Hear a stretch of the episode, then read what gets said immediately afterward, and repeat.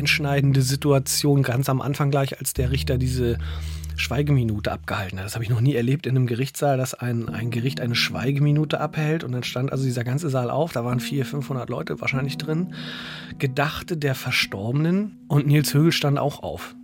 Also der, wegen dem wir da alle saßen und der höchstwahrscheinlich ja dafür verantwortlich war, stand mit auf, erhob sich für eine Gedenkminute zu Ehren der Verstorbenen. Da ist mir das wirklich so ein bisschen auch kalten Rücken runtergelaufen. Da habe ich gedacht, so wie skurril muss das jetzt sein für die, für die Opferangehörigen. Es ist so schwer, über diesen Menschen zu sprechen. Er sitzt da wie so ein Buddha. Er spricht über seine Taten, als wenn er über seine Wochenendeinkäufe reden würde. Er spricht nicht von Morden, er spricht von Manipulationen. Dieser Mann macht alles klein und er schiebt alles weg. Was ist mit diesen fünf Morden, die er abstreitet? In einem Fall ging es zum Beispiel um eine Frau, über die ich damals groß berichtet habe, die sehr verzweifelt nach, nach ähm, Antworten suchte. Die hat ihm selber einen Brief geschrieben ins Gefängnis. Bitte sagen Sie mir, wissen Sie was über meinen Mann? Da stellt er sich hin und sagt, definitiv nicht. Nein, also nein, bei dem habe ich nichts getan. Kann man ihm das glauben? Da sagen die Gutachter eher nicht. Ich glaube ihm das nicht. Also in dem Fall, nach dem, was ich über den Fall weiß, würde ich sagen, nein. Also alle, auch da alle Indizien, so hat sich auch die Staatsanwaltschaft festgelegt, deuten darauf hin, dass er der Täter war. 42 Morde hat er zugegeben vor Gericht. Warum streitet er diesen einen ab? Und das, das ist das Problem bei ihm. Will er da nicht der Böse sein? Bin ein Serienmörder, ja, aber ich bin nicht das Monster. Nicht in diesem Fall, so irgendwie. Der Fall Nils Högel. Auszüge aus Gesprächen mit Beobachtern des Mammutprozesses in der Oldenburger Weser-Emshalle. Sebastian Detmar, Norddeutscher Rundfunk. Annette Ramelsberger, Süddeutsche Zeitung. Carsten Krogmann, Nordwestzeitung. Zusammengestellt von Nikolas Golsch. Wenn man da reinkommt, man hat einen langen, schlauchartigen Raum vor sich. Man muss schon relativ weit gucken. Ganz am Ende ist eine erhöhte Richterbank. Das soll ja auch eine, eine gewisse Würde vermitteln. Das hat das Gericht von Anfang an auch gesagt. Das ist ganz wichtig. Es soll jetzt nicht einfach einen Hallencharakter haben. Dann Stuhl rein. Vor allem jede Menge Stuhl rein. Das ist schon imposant. Also man merkt schon beim Reinkommen, dass es etwas Besonderes ist, was es so noch nicht gegeben hat. Also beim ersten Mal habe ich gedacht, so, oh, bisschen kalt äh, und, und, und irgendwie so, so normal. Also ich bin ja auch dann mal auf einer großen Versammlung, was weiß ich, von der Landwirtschaftskammer oder Industrie- und Handelskammer oder so. So, so ein bisschen sah das halt so aus, weil es auch die gleichen Räume sind, wo sowas stattfindet.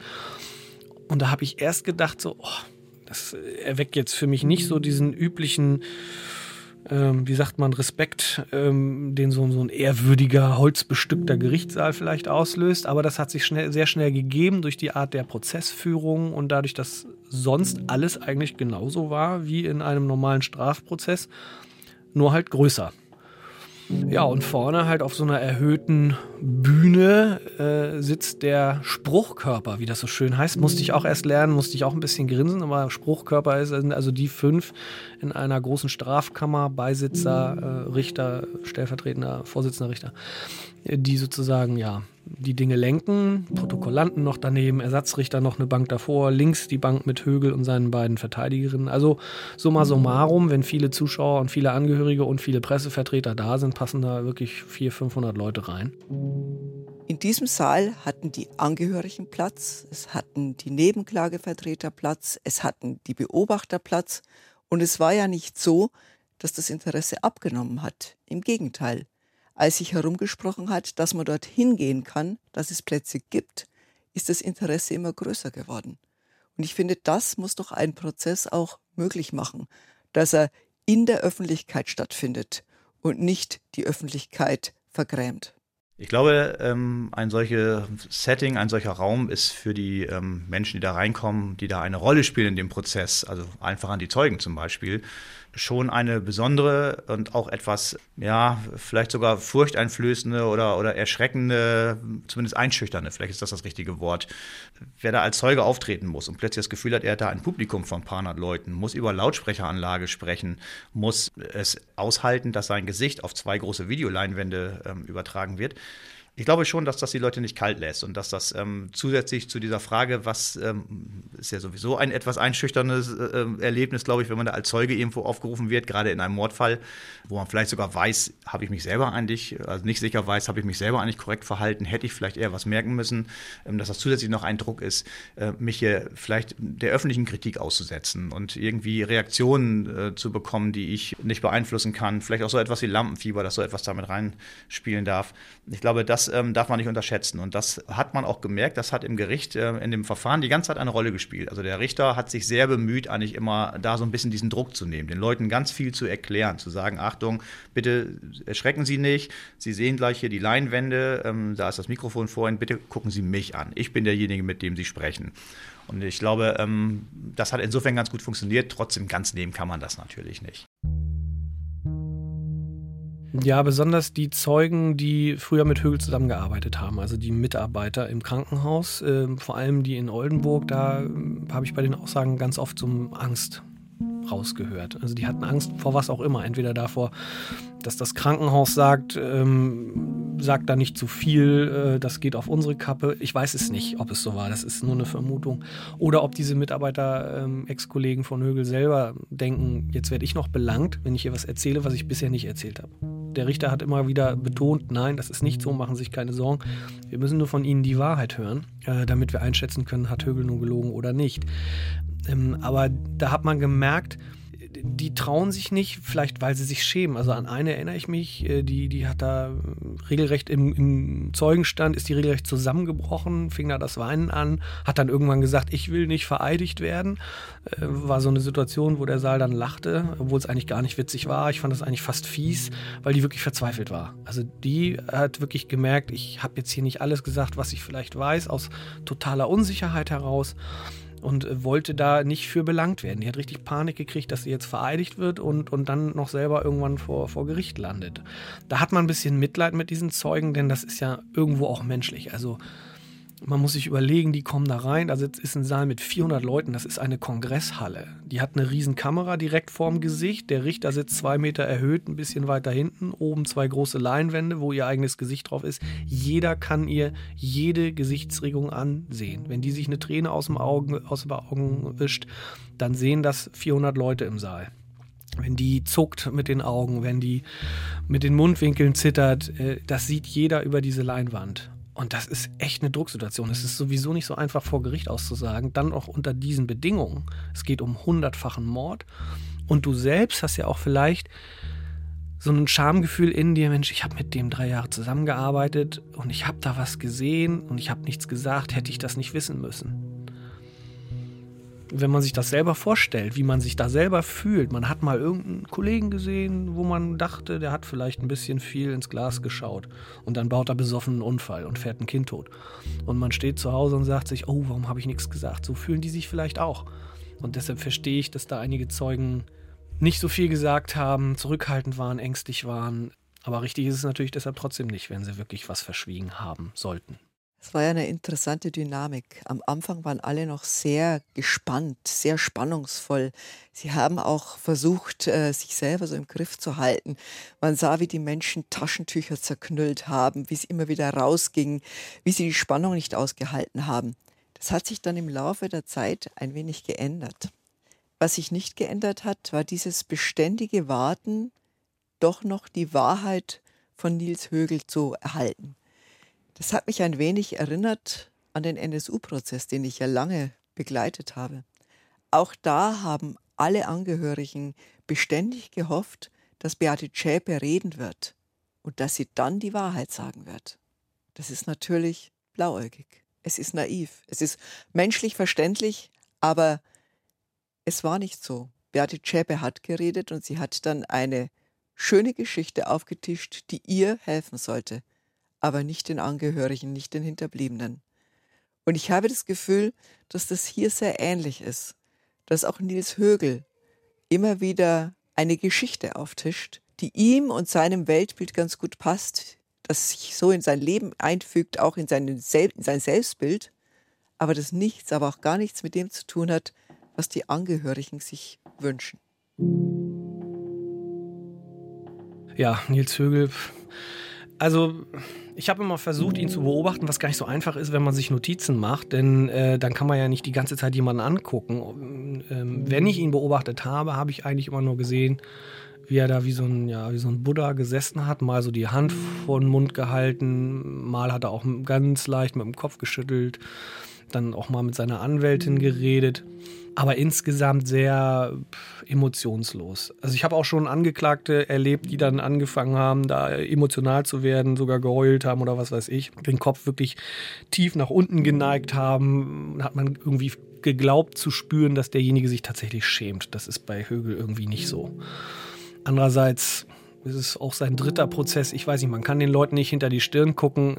Sein Nachteil ist natürlich auch seine Physis ähm, der sieht einfach wirklich nicht besonders sympathisch aus, sagen wir es mal so. Wir alle kennen ja nun inzwischen die Fotos, also aufgedunsen, dick. Also nichts mehr von dem, was man von den Zeugen so über ihn hört. Die Zeugen haben ihn ja immer beschrieben als so Schlag bei Frauen, lustiger Typ. Ne? Ähm, wenn man alte Bilder von ihm sieht, glaubt man das auch. Aber der Mensch, der da jetzt sitzt, ähm, ist wirklich ein anderer, glaube ich, was das angeht. Wenn ich ihn ansehe, sehe ich einen Mann, Anfang 40, sehr schwabbelig, mit hängenden Gesichtszügen, mit einem akkurat gestutzten Bart. Ein Mann mit sehr schweren Lidern, der da sitzt. Tja, er sitzt da irgendwie unbewegt. Und ich muss sagen, ich habe mich immer wieder bemüht, mir zu erklären, was ihn eigentlich bewegt, was ihn umtreibt. Und der psychiatrische Sachverständige Sass hat ja gesagt, ja, Narzissmus, ein Bündel von Motivationen, besser sein zu wollen als die Ärzte, besser sein zu wollen als die Kollegen, äh, ein Hochgefühl zu haben, äh, sich auf ein Podest stellen zu wollen. Ja, ja, das mag es schon alles sein. Aber den eigentlichen Grund für diese Taten, ich habe ihn nicht gefunden. Was ist es? Er hatte kein schlechtes Elternhaus. In seiner Jugend lief alles glatt. Er hat sofort den Anschluss von der Ausbildung in den Beruf geschafft. Er hatte keine Erschütterungen. Was ist es, was einen Menschen dazu bringt, aus offensichtlich Langeweile und Selbstbestätigungsdrang über 100 Menschen zu töten? Es konnte mir keiner erklären. Högel hat ja die ersten drei Tage umfassend ausgesagt zu jedem einzelnen Fall. Das war das erste Mal, dass alle 100 Fälle so durchgegangen wurden und er hat dann zu jedem was gesagt. Ob er sich erinnert oder nicht, was das für ein Patient war, wenn er sich erinnert und so weiter. Da an diesen ersten beiden Tagen wirkte er auf mich noch ziemlich offen. Da hatte ich das Gefühl, so ein Mensch, der bemüht sich vielleicht tatsächlich jetzt wenigstens irgendwie, soweit er kann, zur Aufklärung beizutragen. Es hat sich dann aber wieder relativiert, äh, wenn man dann die Gutachter gehört hat und die Zeugen, die ihm da viel widersprochen haben und, und klargestellt haben, dass er immer nur so viel zugibt, wie, wie man ihm sowieso nachweisen kann. Ähm, und dann muss ich sagen, habe ich keine Entwicklung im Prozess mehr festgestellt, weil er einfach auch sich nicht mehr geäußert hat. Es waren dann nur noch die Anwälte, die geredet haben, äh, seine Anwältinnen. Ähm, und es kam nicht mehr der Wunsch offensichtlich von ihm, noch zwischendurch auch mal, was weiß ich, zum Beispiel einen Satz zu den Angehörigen zu sagen, wenn ihm da Dinge vorgeworfen wurden, wie kalt er ist und alles Mögliche, hätte ich dann vielleicht gedacht, wenn er das wirklich fühlt und sich wirklich reuig zeigen wollte, dann hätte er da auch noch mal das Wort ergreifen können und vielleicht noch mal was dazu sagen können. Er hat immer nur, das ist ja nachgewiesen, er hat ja nur das zugegeben, ähm, was er dann auch nicht mehr leuchten konnte, weil die Ermittlungen so viel äh, Fortschritt gemacht haben, dass man sagen konnte, hier, wir haben das und das und das und jetzt äußere dich mal dazu. Das heißt also, er ist jemand, der permanent lügt, der taktisch lügt, der seltsame Geschichten erzählt. Der hat ja geradezu beeindruckende Geschichten erzählt von seinem ersten Mord, der übrigens etliche Male gewechselt hatte. Also ich glaube, er hat mittlerweile vier oder fünf erste Morde ähm, zugegeben. Alles falsch. Immer wieder wurde wieder festgestellt, die Sachen sind gelogen und andere Erkenntnisse kamen ans Licht. Und wenn man sich das so deutlich macht, stellt man sich natürlich die Frage, was kann man ihm überhaupt glauben? Das heißt, man hat einen Menschen da, einen Angeklagten, der fünf Tage lang waren es, glaube ich, ungefähr, gesprochen hat, aber man hat nicht an einer Stelle wirklich ähm, die Gewissheit, stimmt das. Da bin ich in der Pause mit der Tochter eines Mordopfers zusammengestanden und sie sagte, mein Gott, was haben wir für ein Glück. An unseren Vater erinnert er sich wenigstens. Was tun denn die anderen, an die er sich nicht erinnert? Das ist ja wie weggewischt. Ein Leben, das man auslöscht und an das man sich noch nicht einmal erinnert. Das hat mich tief berührt. Wenn eine Tochter sagt, was haben wir für ein Glück, dass der Mörder sich wenigstens erinnert. Eine, erinnere ich mich noch, hat gesagt, äh, sie glaubt nicht, dass das, was wir jetzt hier gerade verhandeln, bei Ihnen, Herr Högel, wirklich angekommen ist. Wir Journalisten betonen ja immer gern, dass wir Profis sind und unseren Job auch ganz professionell machen und auch mit der äh, nötigen Distanz. Tun wir auch, sage ich mal so. Aber ich glaube, wer sagt, dass ähm, ein bestimmte Dinge nicht berühren, wer sagt, also ich bin da, kann da relativ ähm, emotionsfrei herangehen, der muss auch Stein sein. Also für mich sind da immer wieder zehn, wenn, wenn wirklich ein Plädoyer gehalten wird, wie es zum Beispiel Frau Löben, die Vertreterin von sehr vielen Nebenklägern, ähm, da am letzten Prozesstag gemacht hat, das lässt da nicht kalt, wenn man da plötzlich die, die, Gesichter von Menschen sieht, die da verstorben sind und äh, die, die manchmal fast ein bisschen hilflos aufgeschriebenen Stichworte von Angehörigen, die, die versuchen nochmal ihren Vater, ihre Mutter so ein bisschen zum Leben äh, zu erwecken, nochmal zu sagen, was diese Menschen geliebt haben. Ähm, also ich war, war da schon zum Teil sehr, sehr berührt, muss ich sagen und ähm, fand das wirklich, wirklich schon beeindruckend, weil was auch deutlich wurde für mich, das, das, geht nicht nur darum, dass man jemanden hat, der gerne, sage ich mal, im Musikverein mitgespielt hat oder gerne angeln ging oder mit seinen Enkelkindern gerne herumtollte oder sowas. Es ging ganz häufig darum, dass man sehen konnte und hören konnte da in dem äh, Zusammenhang, dass das Menschen waren, die noch Pläne hatten, die noch Träume hatten. Also die waren noch nicht am Ende ihres Lebens, auch wenn sie älter waren. Also niemand muss zwangsläufig mit 80 Jahren sterben, sondern wenn die Leute fit waren, soweit eigentlich in Ordnung waren, jetzt erkrankt, zu, um das wieder zu kurieren, in, in die Klinik gegangen sind, und dann hieß es plötzlich, die wollten noch in Urlaub fahren, die wollten hier und dahin fahren, die hatten noch das und das vor. Da wurden etliche solche Dinge ähm, aufgezählt. Das fand ich schon sehr bewegend, dass da plötzlich äh, so sichtbar wird, wie da ein, ein Schnitt einfach kam. Plötzlich war jemand buchstäblich aus dem Leben gerissen. Das Ganze verbunden auch noch häufig mit der Aussage von, von Ärzten, von Pflegern, die sagten, ja, nein, ihre Mutter befindet sich auf dem Weg der Besserung. Tolle Fortschritte, super Zitate wurden auch von Nebenklägeranwälten vorgetragen. Man sagte, Sie werden noch sehr häufig mit Ihrer Frau in Urlaub fahren können. Machen Sie sich keine Sorgen, das geht alles hier wunderbar voran. Ja, und in der Nacht stirbt sie dann plötzlich. Und alle denken, was ist da passiert? Man ist aber so, glaube ich, ähm, in dem Moment mit sich beschäftigt. Man steht da vielleicht neben dem toten Körper seines, eines geliebten Menschen und ist gar nicht in der Lage, die Fragen zu stellen, auch für sich im Kopf das zu ordnen, kann das denn alles mit rechten Dingen äh, zugegangen sein. Und ich glaube, das ist auch mit eine Erklärung, warum es diesen langen Weg der Aufklärung brauchte. Frau Lübben ähm, wurde angesprochen, die hat ja in ihrem Plädoyer gar nicht mehr groß was zu dem Juristischen gesagt. Also ich schließe mich der Staatsanwaltschaft an, das ist eh klar. Aber ich möchte jetzt die Zeit nutzen, um einfach mal den Angehörigen da ein Gesicht zu geben. Und hat eben Bilder projiziert auf die beiden großen Leinwände, hat zu jedem äh, der, der Opfer die sie da vertritt, äh, einen Satz gesagt und sei es nur, wann sie gestorben sind, in welchem Alter ob die Enkel hatten, was die noch vorhatten im Leben, wie diese Situation war, als sie ins Krankenhaus kamen und der eine noch sagte, denk dran, füll mal den Lottoschein aus und äh, noch bevor die Ziehung war, war er tot. Sie wollte die, die Opfer in den Mittelpunkt stellen, das ist ihr sehr gut gelungen. Und ähm, da hat Nils Högel sich dann auch diese Bilder angesehen auf der, auf der Leinwand. Also ich habe nicht gesehen, dass er da jetzt irgendwie was gefühlt hätte, aber er hat sie sich angesehen und ich habe noch gedacht, also jetzt hat er zum ersten Mal seinen eigenen Opfern wirklich mal ins Gesicht gesehen und vielleicht überhaupt einen Namen und ein Gesicht mal äh, wahrgenommen. Weil dass das vorher der Fall war, glaube ich nicht. Wenn Sie die Menschen sehen, die da sitzen, die da mit den Tränen ringen, die sich an ihre, ihren Vater, ihre Mutter erinnern, ihre Geschwister, dann ist das natürlich etwas, das einen nicht kalt lässt. Man kann das Ganze professionell und distanziert beobachten und trotzdem ja nicht sein Herz ausschalten. Das muss man auch nicht.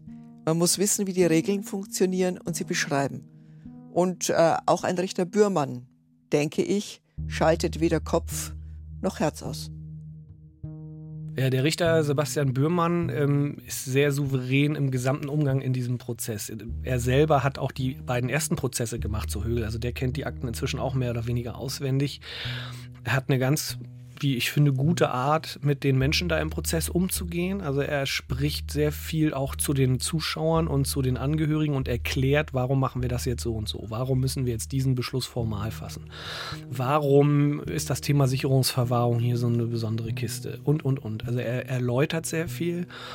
Ähm, die letzte Szene, an die ich mich gerade so erinnere, war, als eine der Nebenkläger-Anwältinnen ähm, ihr Plädoyer gehalten hat, sehr emotional. Da gab es dann zum Schluss so ein bisschen Applaus aus den Zuschauerrängen. Das ist normalerweise strikt verboten im Gericht, dass da irgendwelche Zuschauer solche emotionalen Bekundungen machen. Das hat er laufen lassen, hat er gar nicht zugesagt. Er hat es geschehen lassen. Normalerweise sagt er da was. Ich kenne ihn auch aus anderen Prozessen.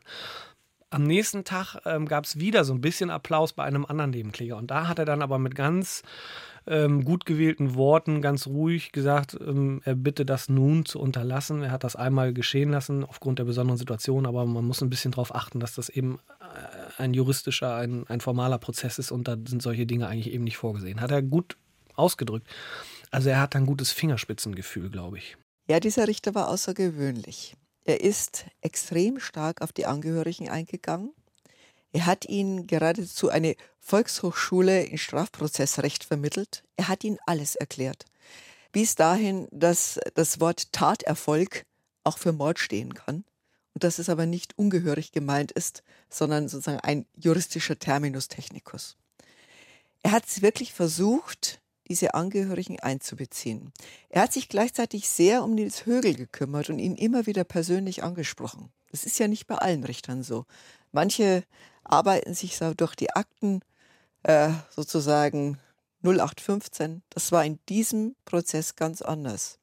Richter Bührmann ist sehr persönlich geworden und er hat auch sehr persönlich gezeigt, wo er zweifelt. Er hat immer mal wieder gesagt, tja, glauben Sie denn oder halten Sie es für möglich, dass Herr Högel die Wahrheit sagt?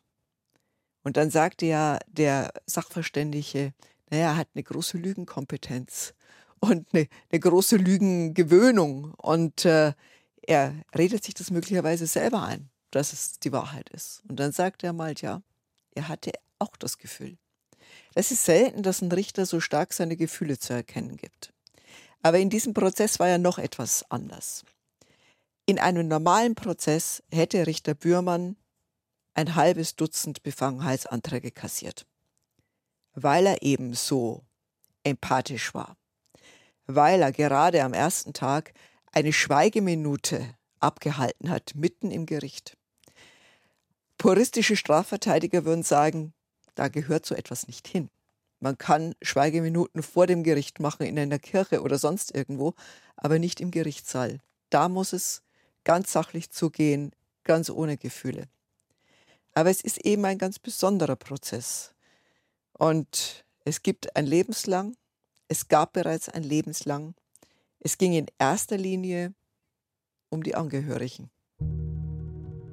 Ich halte diesen Prozess in, in vielerlei Hinsicht für, für absolut außergewöhnlich. Ähm, dass es wirklich ein Prozess war, bei dem die Justiz versucht hat, die Opfer in den Mittelpunkt zu rücken. Ein Prozess, der in erster Linie auf die Angehörigen zuging und ähm, nicht auf den Täter. Hier haben wir einen Täter, ähm, vor dem eigentlich niemand mehr beschützt werden muss. Der sitzt seit Jahren im Gefängnis und nach dem, was man so hört, ist die Chance sehr, sehr, sehr, sehr groß, dass er auch nie wieder herauskommt.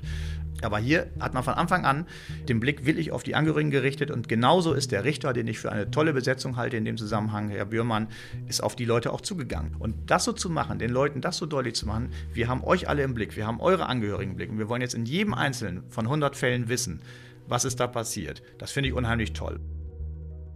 Ich gehe da mit dem Gefühl raus, dass ähm, der Rechtsstaat doch ziemlich gut funktioniert. Dass auch solche Fälle, wo eigentlich jeder sagt, ja, ist ja eh klar, was rauskommt und er hat es gemacht und er hat es ja auch zugegeben, was soll das Ganze noch?